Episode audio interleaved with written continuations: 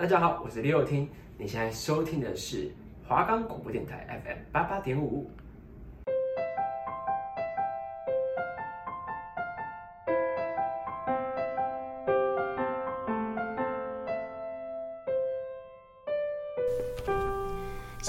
道距离和现实有什么不一样吗？想在这烦躁的日子里逃离三十分钟吗？想透过影集思考人生吗？Hello，大家好，我是爱丽丝，我是兔兔，欢迎收听今天的节目。各国影集都想了解吗？那就跟着我们一起逃离现实吧。我们的节目可以在 First Story、Spotify、Apple Podcasts、Google Podcasts、Pocket Casts、Sound Player，还有 KKBox 等平台上收听，搜寻华冈电台就可以听到我们的节目喽。Hello，大家好久不见。我们今天要讲的主题是韩剧的继承者们，相信大家对于这部剧都不陌生吧？剧情是打工少女的女主角在美国因为发生一些事情而辗转认识到男主角。回到韩国后，女主角来到男主角家当保姆。发生一系列的问题以后，他们两个结为情侣。没想到后续还有更多的问题。你也有体验过那种在剧里面一样就是不被家人许可的爱情吗？我觉得没有体验过，或是有体验过都好。就是这件事情蛮容易在。嗯，大家的生活上发生的，我觉得会因为说自己的家长想要保护自己的小孩，所以嗯，都会想要筛选一个好的伴侣，一起携手走向未来。对，但是其实对我们现在来说，这种事情好像有点太早了，对不对？对，就是他们会觉得说谈恋爱这件事情对于我们嗯还在学生阶段的我们来说有点太早了。但是我觉得。他们的用意应该是，他们会希望我们晚一点谈恋爱，然后把嗯重心好好放在课业。但是，当我们自己的立场是觉得说，我们谈恋爱没有关系，但是我们希望说自己身边有一个陪伴者出现，然后陪着我们一起，就是可能一起读书啊，一起上课，这样会相对比较有动力。对，就是一起努力的这种感觉吧。我觉得这是观点上的不同，就是即便这个人很好，这个人陪伴了我，但是可能在爸妈眼中还是不会被认可，因为时间点不对。对，他们会觉得说，你现在是学生，你就是应该以课业为重，不应该因为其他人的就是出现出现，然后就是改变你的什么作息啊，或是你的生活方式，你的读书或是。成绩，因为我觉得，嗯，毕竟我们两个都是女生嘛，那当然我们就是自己应该也蛮清楚说，呃，过去可能谈恋爱有被父母反对之类的。那我觉得，身为父母的宝贝吧，就是这件事情都是蛮蛮正常的，就是大嗯。爸妈都会想要保护好自己的小孩，不管是男生还是女生都好。其实我觉得我爸妈只有见过我一任男朋友，然后那任男朋友其实蛮，就是我蛮想跟他一起走向未来的，所以才带他给我爸妈见这样子。然后我爸妈是一个也不算是一个很很不开放的人，他是蛮开放的，然后也蛮支持我交男朋友这件事情。可是。当他看到他的那一瞬间，我觉得他们有点以外表取人了。所以回到家以后，就是帮他讲话啊，就是夸奖他说他很上进，他很好，怎样怎样的。好像在我爸那边，好像就造成了反效果，就是会觉得说，好像有时候你替你男朋友说话的时候，其实你回头看，好像真的没有那个必要，因为。如果你说了帮助他的话，那在你父母眼里，你是不是就一直在帮这个人讲话？而你就是有点像是忤逆爸妈的那种感觉。那如果你不帮你男朋友说话的话，这样就很像说，那你就是间接承认你爸妈对他的那些批评。对，就是我当下是有一种恋爱脑冲上头的那种反叛心理嘛，就是我有一种。觉得说哦，我爸妈不可以以貌取人，我爸妈不可以因为他喜欢打篮球就这样子。其实我有想过这种事情，就是如果今天我爸妈去批评我的男友，但是我会选择闭嘴，我会选择我听他们怎么说。那我自己去想，那我该怎么让我男朋友变成他们喜欢的样子，而不是去跟他们争论说，我男朋友这里好，我男朋友那里好，就是这里好那里好，总有一天他们会发现他的好。那应该要先让他们接受了这个男朋友，然后再去想说，怎么证明他哪里很好，值得我去爱他，值得让我们就是得到一个被认同的感情。其实现在回头看，我觉得那个时间点的我有点太过于急躁了，就是有点偏激。对，就是有点太过于急着说要证明说我男朋友很好，我男朋友很好。但是其实实际上来讲，现在回头看，或许那只是我帮他镀上的一个金边而已。就是其实你回头看一下，就是会觉得好像没有那个必要，因为一个人真的的真正的好。一定会被发现。那如果他今天他真的不够好，那如果想要真的想要走一个长远的感情的话，那就势必要去改变。我觉得说他应该也要去改变他自己。可是，在那个当下，我会觉得说，为什么就是我爱的这个人要为了我的家庭而去做一些？就是他不想要做的改变，这样。嗯，就像是我总是在感情里面，就是跟我的另外一半说说，你就做你自己就好啦。但是其实很多现实面就是你不能做你自己，即便我们都知道我们应该要做我们自己，我们才会开心。但是有时候我们必须要衡量，就是在长辈面前我们该怎么做。那在我们同才面前、朋友面前，我们又该怎么做？其实老实来讲，我觉得说我不应该那时候不应该去忤逆爸妈。可是，在那个当下，会觉得说很生气。对，很生气。就是我男朋友就是一个这样子的人，他是一个很好的人，心地很善良的人。你们不应该批评他。对，就是用外貌去以貌取人这样子。就其实我觉得。嗯，不论今天爸妈有没有认可这件事情，其实如果你们真的有心想要走下去的话，你们就会改变。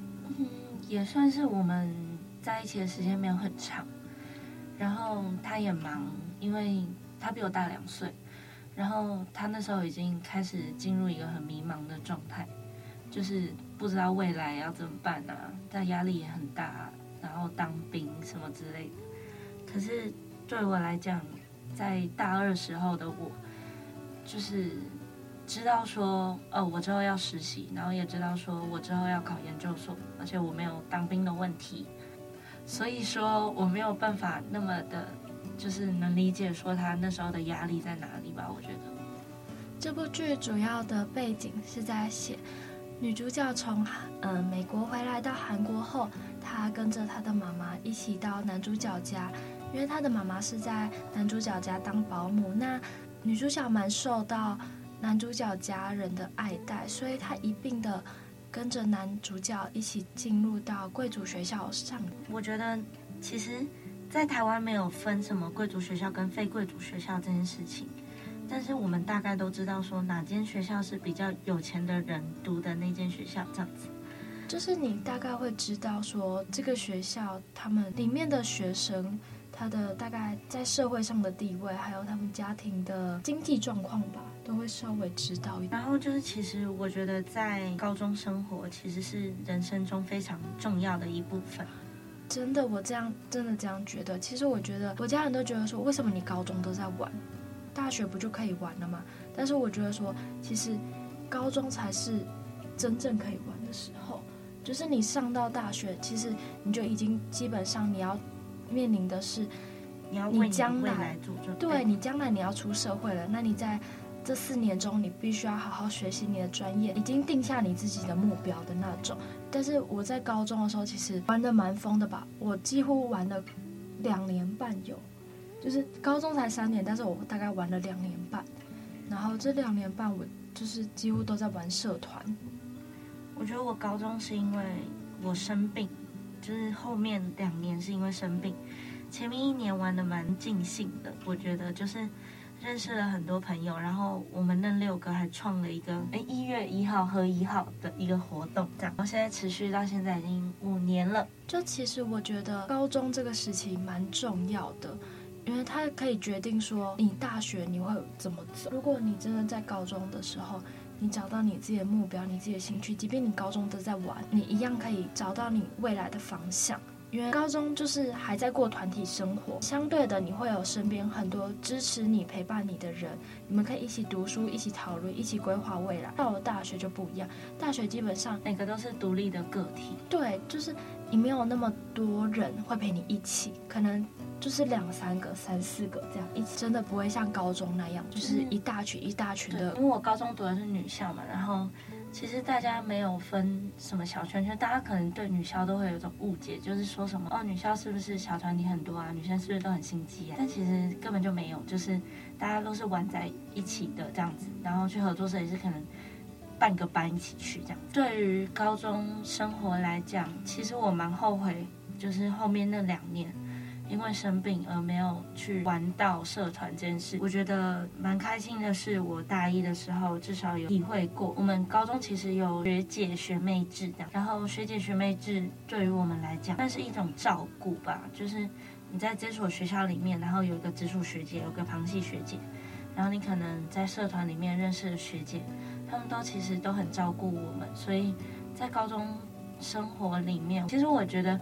我最不后悔的，应该就是读女校这件事。就其实我国中升上高中的时候，我那时候我挺女校，但其实因为家人不想要让我继续读女校，他觉得我继续读女校我会变得很疯狂的那种，因为都是女生啊，女生可以就是女生跟女生玩的就是会比较不一样，我觉得就应该说有一句话就是女生懂女生的那一种概念，所以就是因为你们太。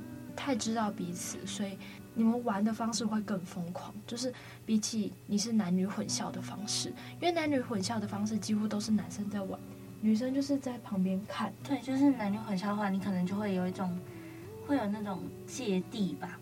但是，嗯，在女校里面，其实我们玩的跟男校其实是不分上下那一种。然后在高一那一年，我认识了五个。很好很好的朋友，然后我们到现在还有联络，我们还创了一个就是一月一号和一号的这个活动，到现在已经第五年了。我们那时候一起跨年，然后去合作社也一起。就在我高一下的时候生病，就是发病这样子，然后他们也一直这样陪着我，我就觉得。其实女校是很温暖的一个大家庭。就其实我那时候会想要填女校，就是这个原因，就是因为毕竟大家都比较懂彼此，然后会觉得说好像在那里可以得到更多温暖。虽然很多人对于女校会有偏见，就觉得说女校就是很黑暗啊，然后很不友善，然后可能会霸凌之类的问题出现。但是我觉得其实这都只是。嗯，对于某一些学校而留下的刻板印象，就是有些学校就是真的会有那些霸凌的问题出现，但是不代表说全部的女校都会有这个状况发生。因为我们学校是可以分有住宿跟没有住宿的，然后我们通常都是没有住宿的那一些，然后我们就要一起挤公车，然后一起回家，一起。就是可能社团有时候也是一起的这样子，然后那时候就觉得说，其实，在女校你会发现到说，很多事情大家都是一起做，然后大家分工合作就可以完成一件事情。但是到了大学，很多报告都是你自己独立去做，或是那、老师说要分组，但是你组里面总是会有一些很雷的组员。其实我进大学第一件事最不习惯就是有男生这件事情，因为三年没有跟男生接触了，就是会有一种感觉蛮可怕吗？就是心里会有一种恐惧感吧。那时候也有在思考说要不要去国外的女子学校念，因为就是心里面的那种感觉已经你没办法克服。对对对对对，就是没有办法克服说。就是有男生这件事情，但是到现在生病这件事情还是没有好嘛，所以大一的时候没有办法克服心里面那个障碍。那时候就觉得说，我是不是应该要出国去念女子学校？我爸妈就说，可是你如果不去面对这个困难的话，那你永远都没有办法克服这个障碍。就像是他们会觉得你一直在逃避某件事情，但是其实不是不愿意去面对，而是我们真的还没有准备好要去面对。对，就像是说，他们会一直觉得说我在逃避某个人，或是逃避去面对某件事，但是他们不知道的是，我面对到这件事情，我可能会有什么生理反应，又或者是其实你已经努力了，但是他们却没有发现。对，对于女校来讲，我觉得那是我最想回去的时光，蛮后悔的啦。但是没有后面那两年的生病的话，我可能就不会。就是出现在这所学校，然后也不会坐在这里跟大家聊天了。就其实我也蛮，就像你一样，我也很怀念我当初高中的那三年，因为那三年就是跟大家感情最好最好的时候。好像有了他们，我身边不再不再需要任何人的陪伴了。对，在女校的时候，我就觉得说，好像我身边有了这群这群人这样子，然后。我就觉得说，哦，我的世界是无敌的，我好像不用害怕了。我也是在高中的时候才坚定的选择说我要读传播科系这件事情。高中的时候去参加一个营队，然后也在里面认识了蛮多人，受到蛮多帮助。那时候才坚定的选择说，哦，我要念传播相关的科系，念新闻系。就其实我真的觉得高中如何发展，会影响到你未来决定你要走上哪一条路，因为你在高中的时候，你很就是你会有很多机会去接触到不一样的人、不一样的事情，或是不一样的活动都行。就像是我高中我的社团是在负责办活动的，那我们有办过像是饥饿十二，然后我们也会到高雄参加饥饿三十的活动。那其实我觉得在这当中我们。付出的不只是那些时间，我们还要学会说你要怎么去接洽活动，你要怎么去宣传这个活动，你要怎么去把这个活动办到最好。那你要怎么面对那些就是赞助商啊？你要怎么跟你的上级报告？你要你要办活动，然后让你的上级去同意你办这场活动。我觉得高中真的是可以学习到很多事情。虽然说现在很希望回到高中生活，但是好像现实不断的在赶着我们往前，就像高中那个时候一样。我们必须要面对的是我们接下来的升学压力，我们在面对考大学的时候的那些压力，我们也必须要做出相对应的准备。因为在那个时候，其实我们都不想长大。然后面对到长大，其实是蛮彷徨的一件事情。上了大学，我们就不能常常聚在一起，因为每个人的志向、每个人的想法都不一样。前面有说到，就是我在高中的时候认识那五个蛮好的人朋友这样子。然后我们其实读的科系完全都不一样，就是完全几乎都不相同。这样上了大学第一天，当然会觉得说，如果我们都还在一起就好，就是大家就一起做一些。很疯狂的事情，大家还是玩在一起这样子。到后面会发现说，每个人都有每个人的事情要做，然后他们都会默默的在你身后支持你、陪着你，所以不要害怕，就是努力的往前冲就好了。给你一瓶魔法药水，下去就不需要氧气。给你一瓶魔法药水，喝下去。就不怕身体结冰。我们现在要讲的是韩国的职场文化。那他们其实，嗯，我觉得他们职场分的蛮清楚的，就像是他们有前后辈的关系，还有男尊女卑、惯性加班跟聚餐文化，就像是。嗯，蛮多前辈会请后辈吃饭这件事情，就是在台湾好像都是后辈会请前辈吃饭，但在韩国好像都是前辈会请后辈吃饭这件事情。我觉得是因为他们就是前后辈分得很清楚这样子，然后，呃，前辈的指示都就是对于后辈来说都是必须完成的一件事情。就像是他们好像在讲话的时候必须要用敬语这件事情，就是已经从他们骨子里面就深刻的烙印着，就是好像从他们小时候就已经被教育说，你面对比你大的人，不管是哥哥姐姐，你就是一定要用敬语，然后一路到职场，除非是那种非常关系非常好的哥哥姐姐这样子。对，就是他如果跟你讲说，你们是朋友关系对，他就说你可以不用用敬语，你才不能用敬语这样子。我觉得是他们从小到大的一个呃教学方式吧，就从小到大都有这种的教养。对，我觉得其实这个教养蛮好的，就是至少你不会有一种给人家感觉就是目无尊长的那一种。虽然有些人会觉得说，啊，为什么要把这个分那么细？为什么他们要这个样子？但是这就是每个地方的特色文化。但其实，在韩国的那个前后辈分得很清楚这件事情来讲的话，其实蛮多人都觉得说，韩国的职场是如战场一样，下属必须无条件的服从上司的指令，就很像是在军队里面一样。可是我觉得，嗯，亚洲蛮多都是这个样子的，不不说日本，对，不不止。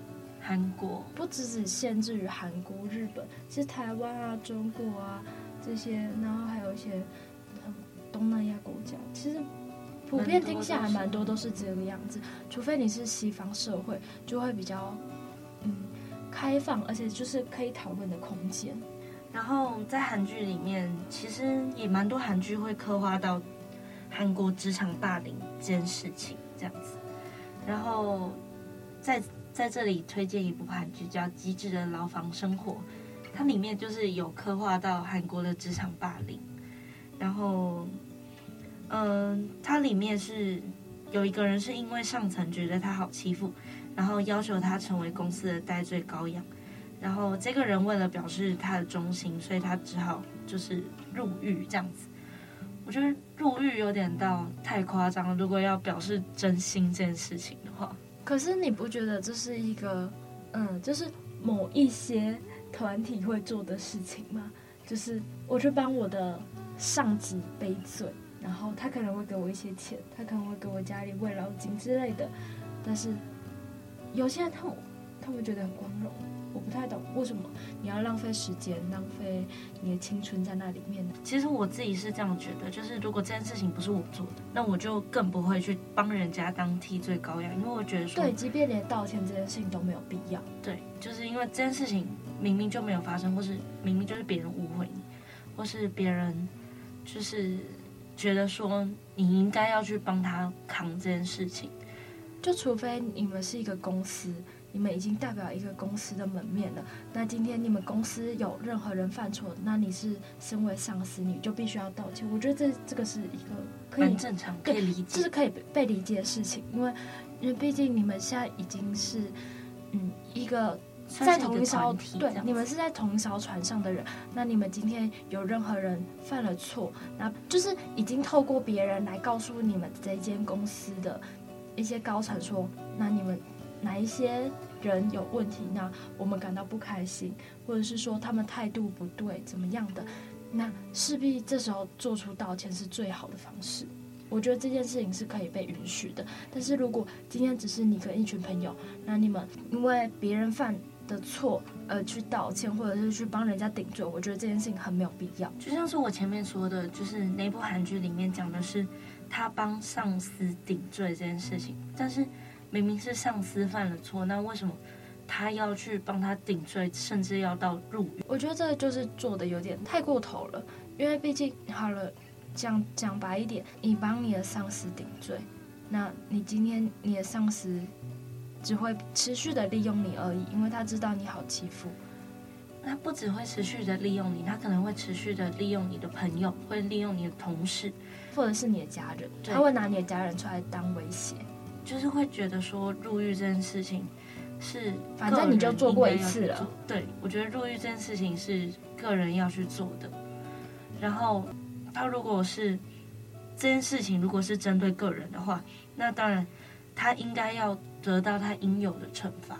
对，其实我们都觉得说谁犯错谁就该罚，这是很必然的事情，但是好像在这个社会上已经不是存在这样子的观点。有些人就会觉得说，好，我就随便叫一个人去帮我扛罪就好了，那我再给他一些钱，我再嗯，就是慰劳一下他的家人之类的。然后，但是我觉得这件事情就是一人做事一人当。你今天你敢做出这样的事情，那你就必须要去承担你后续该面对的结果，并且去好好的对于这件事情做出负责的动作。在韩国呢，他们还是维持着一个是父系社会的概念，就是他们其实男尊女卑的。文化一直都存在，到现在一直还是有在持续发生。对，虽然我觉得近几年韩国的父权社会的观念慢慢有在进步，但是在职场上面还是有不少的隐形文化存在。对，其实像是在南韩，男生女生工作时薪差距大约差了百分之三十三左右，其实这个 range 真的很大。对，就是也就是说，当男员工的薪水约一百万韩元，然后女性的话只有六十六点七万韩元。我觉得就是在其他国家，据公开的调查结果来讲的话，台湾的差距是百分之十四，美国是百分之十八，韩国跟日本都是百分之三十三。所以，如果女生要在韩国工作，然后，并且你希望在韩国工作能得到认可的话，我觉得是一件非常有挑战性的事情。就像是说到男尊女卑这一件事情的话，我就会想到，就之前我在高中的时候，我的班导给我看的一部电影叫做《八二年生的金智英》。我觉得这部我真的是在教室看到哭的那种，就是我不容易被。戏剧的东西所感动，但是我这部剧我真的是看到哭，就是会看到早期的台湾社会那个模样。我觉得在在职场上对于女生很不友善，就是可能你在刚进到公司，你就容易被职，就是你的上司问说，你会结婚吗？那你有结婚的打算吗？那你结婚了之后，你有要生小孩吗？这些其实就是一些隐形的问题，在决定说你会不会被这间公司留下来，你会不会被升职嘛？这件事情，对，就是他可能就觉得说，你生小孩，你结婚，你可能就会回到回到家庭。但是对于女生来讲，现在的观念慢慢的大家都有在进步了，都已经会知道说，哦，就是女生即便生完小孩，即便结完婚，她还是可以出来工作，她还是可以有自己的事业。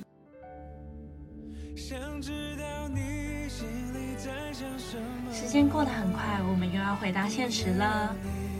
那下一次我们要讲的是英国影集《The End of the Fucking World》，然后他是在讲一个自认心理变态的男主角，约会十七岁脾气暴躁的女主角，然后看似很荒谬的青年踏上一场多灾多难的公路旅程，他们会发生什么事呢？就让我们一起期待。我们下一期的《The End of Fucking World》。今天爱丽丝和兔兔的节目告一段落，谢谢大家的收听。下周二下午三点再和我们一起逃离现实吧，我们不见不散。